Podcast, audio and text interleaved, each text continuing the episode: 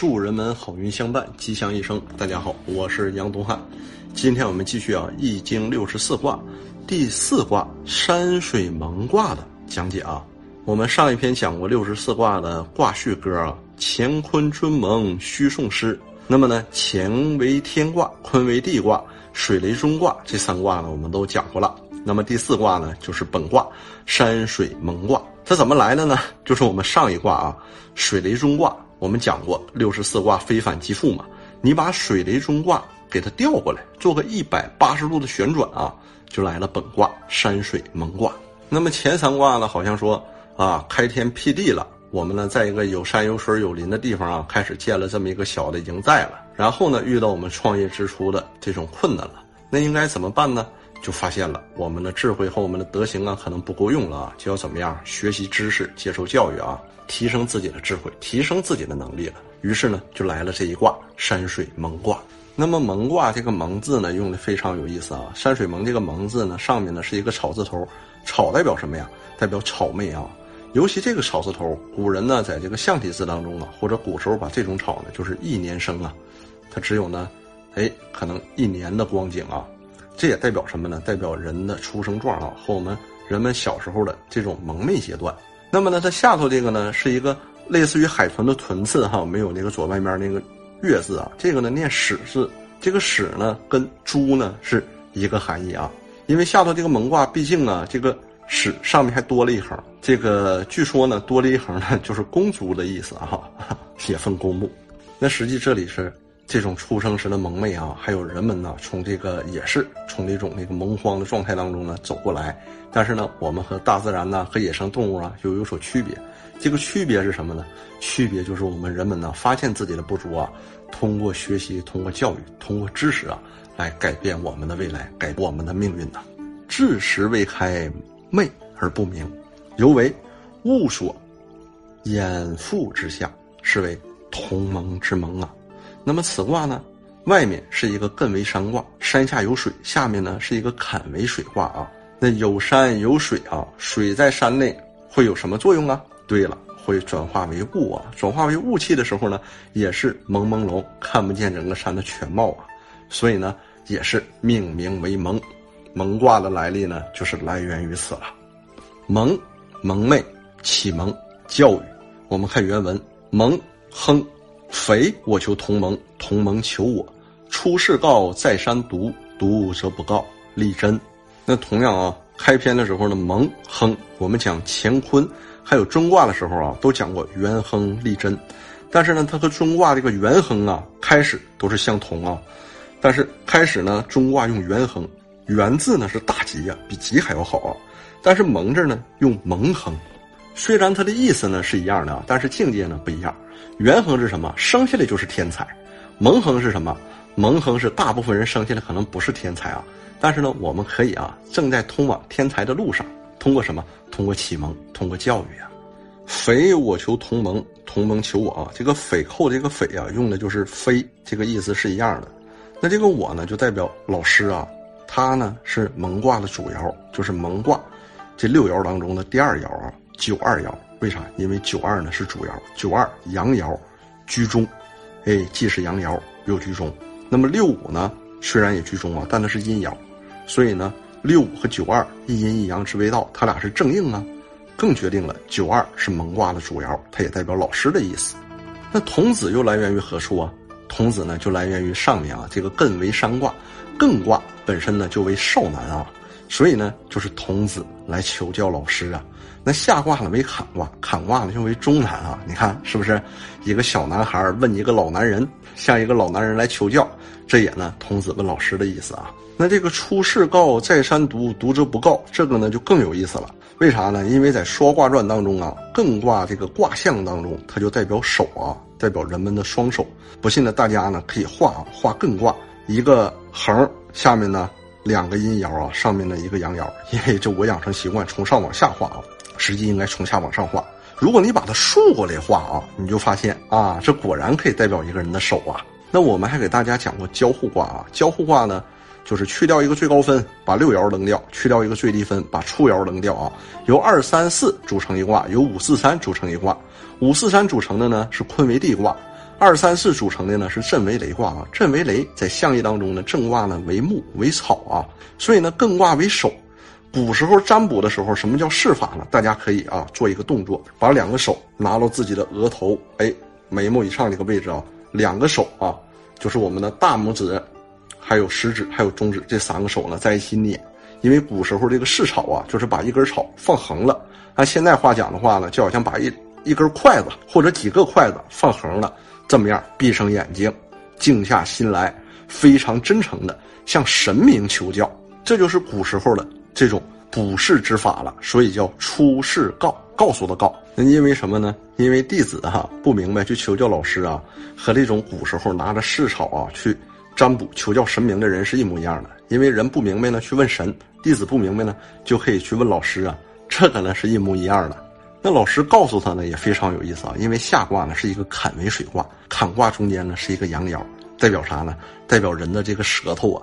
那么坎卦我们刚才讲交互卦的时候啊，把二三四爻呢又组成一个什么？震为雷卦，雷是不是代表声音呢？下卦的九二是主爻，舌头动了，发出声音了，这是代表什么？代表告诉弟子的意思，回答弟子的意思。出世告啥呢？就是我们现在说的不忘初心啊，因为他初次是什么？发自内心的、一尘不染的、非常真诚的去求教老师，犹如蒙昧呢拿试草去求教神明一样。那么老师对你的这种答复，或者呢神明啊对你的这种答复啊，你就不能去亵渎他，自己要占卜了就要尊重这个占卜结果，不能说一而再再而三不停的问神问神再问神，因为什么呢？因为第一次是最准的，也是最诚的。也是最神的，已经告诉你了。如果再有第二次和第三次，那就是亵渎神明了。毒呢，也是在这儿来的。那他这个出世告呢，就在于什么？因为这一卦当中有两个阳爻啊，一个是九二，一个是上九，就是说什么呢？第二爻是阳爻，和最上面一个是阳爻。九二是主爻，我们拿九二来看啊，九二下面这个初六爻，最下头这个阴爻啊，这个就是出世告，可以代表什么？开了一次口，张了一次嘴呀。那么九二上头的。三个爻啊，就互卦上互那个坤为地卦，三个都是阴爻，就是三爻、四爻、五爻全是阴爻啊，就代表再三的这种亵渎了。尤其呢，把这个整个卦象加在一起啊，上头的交互卦，这个三爻和四爻啊，在一个人的脑部啊，这个六爻呢代表头，五爻呢代表眼睛，这个三和四呢代表唇齿啊，这也是反复的张嘴再问亵渎啊，所以呢，老师不告诉他，神明不告诉他，按现代话讲。不忘初心，哎，这个是最好的境界啊！那一而再，再而三呢，这就不行了，初心早就忘没了，对神明不敬，对师傅不尊重啊！好啊，我们再把它联系起来解释一下啊。《血卦传》说呢，物生必蒙，故受之以蒙。蒙者蒙也，物之至也，幼稚的稚啊，就好像幼稚园、幼儿园这个阶段。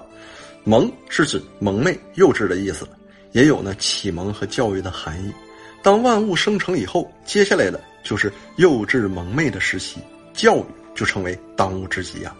我们上一卦讲的尊卦，水利尊卦这个卦形呢倒过来啊，就成为了此卦山水蒙卦。这种相互对称的卦形，称之为我们以前讲过那种错综复杂卦啊，就是六十四卦非反皆复，就是把它一百八十度一调，就形成了，可以呢相互作为参照。这一卦呢下卦是一个坎为水卦。象征着水和险，那么上卦艮呢，又是山的这种形象啊。那么水卦代表险是什么？因为大家呢，古时候包括现在啊，都感觉水呢是很危险的。因为什么？这个水你也不知道它有多深，你一试的话呢，就想起来小时候那个小马过河的故事了。那么山为什么是停止的这个止啊？因为前面有大山呢，挡住了去路。那古时候没有高速公路啊，甚至都没有乡间小道，也没有山间小道啊。那么必须呢，人走到这个时候就发现啊，我们没有向导，就要停止下来了，因为不知道山上有没有泥石流啊，有没有什么猛禽呐，有没有什么野兽啊，有没有什么乌烟瘴气这种有害物质啊，所以就不能冒险前进啊，就停止下来。所以呢，山为止的象征啊，就是一座大山出现在前面，挡住了去路，你要过也过不去，必须呢，你就要停止。所以止就是这么来的。这两卦加到一起呢，还是反映了我们古时候的部落生活。果然选址呢是选址在一个依山傍水的地方，所以叫山水蒙嘛。那么呢，这个整个的一个卦形啊，就是山下有险，包括我们说呀，这个山和水啊，水在山里还有什么？有雾气呀，昏昏蒙蒙、朦朦胧胧的这种场所。下卦是险，上卦是止，意味着人的这种内心恐惧、对外抗拒，象征幼稚和愚昧，所以命名为蒙。这一卦以下卦的九二爻为主爻，这一爻刚爻得中，又与六五阴阳相应，具备启蒙的力量，因而亨。亨就是亨通这个亨啊，亨才能通，所以可以畅行无阻。匪呢和这个飞是一样的，我指九二这个阳爻也是老师的意思啊。同盟就是上面那个艮卦啊，艮为上卦少男，实际我呢就是下面那个坎卦中男啊。这里呢就是指幼稚蒙昧的人，这一般呢指的是上面这个和九二相应的六五爻啊。这个呢说的虽然是出世告在山读，他以这种占事占卜的方式啊来说啊。但是呢，就是人蒙昧了，求教神明；孩子蒙昧了，求教长者，求教老师啊。那这个呢，也看出教育的原则呀。教育的原则就应该是这种啊：知识扶贫，三人行必有我师，有教无类啊。并非我去求这种蒙昧的幼童啊，而是蒙昧的幼童呢来求我怎么样的教导。《礼记·曲礼》中也说：“礼，闻来学，不闻往教。”就像。占卜一样啊，应当诚心诚意的去求教。第一次，告诉他，如果第二次、第三次三番五次的来找麻烦、磨磨唧唧，就变成什么亵渎了？为什么呢？你告诉他，他明显没用心听吗？你告诉他，我跟你说完了，你记住没？他说记住了。然后他又来问你，哎，老师，你刚才说的啥？你再跟他说，他再问你，哎，老师，你刚才又说的啥？你恨不得抽他两个耳光子啊！这是很正常的。必然就是一种亵渎行为啊，意系这种冒犯行为，所以就不再告诉他。但结尾呢，我们这个啊卦辞结尾结的非常好啊，立真。这个启蒙的教育呢，必须就原则上啊，得动机纯正，坚持到底啊，所以呢，才能真。真是什么真固啊，所以呢，才会有利。利是什么收获呀？那么说到教育啊，咱说点题外话。什么题外话呢？就是我今年呢，有段时间和几个搞教育的在一起谈经论道啊。就是我把我近一年多吧所总结的这些新闻啊，从头到尾呢捋了一遍，这里发现了许多的问题啊。捋这些问题都什么问题呢？举个例子说明啊，这个呃，幼儿园的小孩上电梯的时候被一个上小学的小孩从楼上扔下去了。那你说这俩孩子，一个走错路了，不知道怎么在电梯里保护自己；那另一个孩子呢，不知道怎么应对这个小孩，反而把他扔出去了。这两个孩子是不是都有错误啊？那孩子错误的本身是什么？是在于大人呐，因为咱们大人为啥平时只注重其他的这种分数教育了，没有注重他们的基本教育。人也是生命，生命在这个世界上活着，首先就要掌握活着的基本法则。因为人不是独居动物，是群居动物，我们要掌握群居的基本法则。我为人人，人人为我。因为我们从来没教过他，你单独在电梯里的时候应该怎么办？你单独碰到小朋友应该怎么办？你单独碰到小动物应该怎么办？你碰到走路不好的老人你应该怎么办？家长应该告诉他这些情况下应该怎么办？甚至以身作则，做实验，手把手的教他，让他发自内心的把这个东西储存在自己的内心深处，储存在大脑的记忆里。还有看到那个孩子啊，好像有这么几个孩子连续的啊都跳水里去了，可能不小心失足落水，也可能自己进去玩，那几个去拉的，结果这些孩子都被水淹死了。首先说，孩子呢贪玩，孩子好奇，这个呢每个人啊在孩童的时期都是一定的，但是这些孩子能去拉他，能去救他，证明这些都是好孩子。可是不幸的是，这几个孩子一起淹死了，这个是值得谁反思啊？值得我们大人们反思，因为我们领没领孩子到河边去，告诉他你不能下水啊？领没领孩子去，什么样的水你都不能下，什么样的水你可以拿石头扔啊？我们没有手把手的这么教育过他，也没有这么当他面义正言辞的问他记没记住，告诉。我们当父母的，我们做大人的，你应该怎么做？做好了赏他，做不好嘴巴子直接打脸上，让他深深的掌握这个记性啊！因为小动物们都得跟随着自己的母亲，跟随着年长的动物，跟随他的部落啊，去学习生存之道。那么第一个就是怎么样？什么是安全的？什么是危险的？怎么样避免危险，可以让我们活下来呀？还有，我看到一个新闻，就是在四川的一个小姑娘啊，二十岁。到大连去打工，因为他父亲在大连打工。他们两个人呢，就是在这个院子里这么样的居住啊。这个小姑娘呢，晚上就是给他父亲洗衣服做饭。可是当这小姑娘有一天晚上洗完衣服，可能就七点多不到八点的时候失踪了，不知道被谁拐跑了。他的父亲去报案，当时我看新闻前已经一个礼拜了，仍然没有得到这个办案机关的回复啊。这里值得咱们反思的是什么呢？作为一个父亲，他绝对有重大的责任啊！第一责任在于他。那么实际呢，作为这个二十岁的姑娘啊，她也有非常大的责任呢已经二十岁了，已经成年了，在社会上已经开始活动和生存了，开始去正常的生活了。你都不知道怎么正确的去保护自己，怎么保卫自己，怎么样就能让人这么忽然之间就给你拐带了呢？啊，怎么就这么样的话，这么轻松的就被坏人被奸人得逞了呢？这个案件现在什么样，我也不知道。为啥呢？第一，没有防御措施；第二，事发突然的时候还没有保护措施。我们知道啊，我们去拍蜜蜂的时候，它还要蛰你一针呢；我们去抓蚂蚁的时候，它还要咬你一口呢。我们二十岁的一个活人呢，接受了这么多年的教育，踏上社会之后，怎么可能毫无还手之力、毫无戒备之心呢？这是不是值得我们去反思啊？所以当时针对这个呀，我就先提出一个五 S 教育。这什么叫五 S？就是生命的这个生。什么是生命？什么是生活？什么是生存？什么是生意？什么是生机？啊，反正是针对这些吧。当时我有点忘了，当时论道的时候，有人把我这些东西给记下来了。我觉得啊，做这些教育太重要了。尤其现在，你看过马路危不危险太危险了。包括呀，现在都是高层建筑了，我们在楼下行走危不危险呢？也是非常危险的。还有现在啊。有些商场啊，或者有些节假日啊，人群太多，在这种密集的人群当中啊，危不危险呢？也很危险呢。包括现在啊，父母们都忙，老人们年纪还都大了，那么看孩子呢，确实是一项重大工作。像网上那个视频，就是看你的孩子到底会不会被陌生人拐走。你看，所有的孩子，所有的父母都说我的孩子不可能被陌生人拐走，结果他们全被陌生人拐走，百分之百没有一个幸免。为什么呢？就是没有发自内心的，我们告诉他。没有进行这种基本的生命生存教育，你告诉他，不管哪个陌生人拐走了，不管谁打着爹妈旗号来，你都要做到三个三个条件，你就可以跟他走。第一个条件，回班级告诉老师和同学，看老师和同学怎么答复他。第二个条件，不管你爹妈电话能不能打得通，你都要打出去和他们联系。当爹妈作为第一人打不通的时候，你可以打给爷爷奶奶、姥姥姥爷或者什么姨叔这些啊。那么第三个。不管这两个工作你完没完成，你一定把第三个给做出来。一定看到陌生人还要给谁？给警察叔叔打个电话。警察叔叔就是为人民服务，尤其是为我们祖国的未来、祖国的花朵服务的。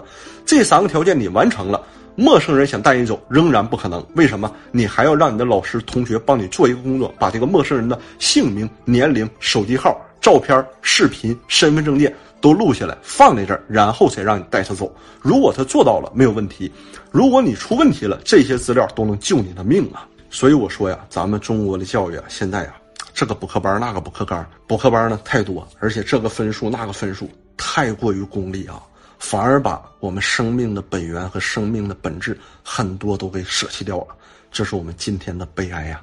那么好，废话不多讲。本讲内容呢到此结束，希望本讲的吐槽可以给朋友们带来一定的启发，带来一定的帮助。欢迎朋友们给我们留言，也欢迎朋友们帮助我们转发，更欢迎朋友们关注我们的微信公众账号“预测大师”。我是杨东汉，我们下期再见。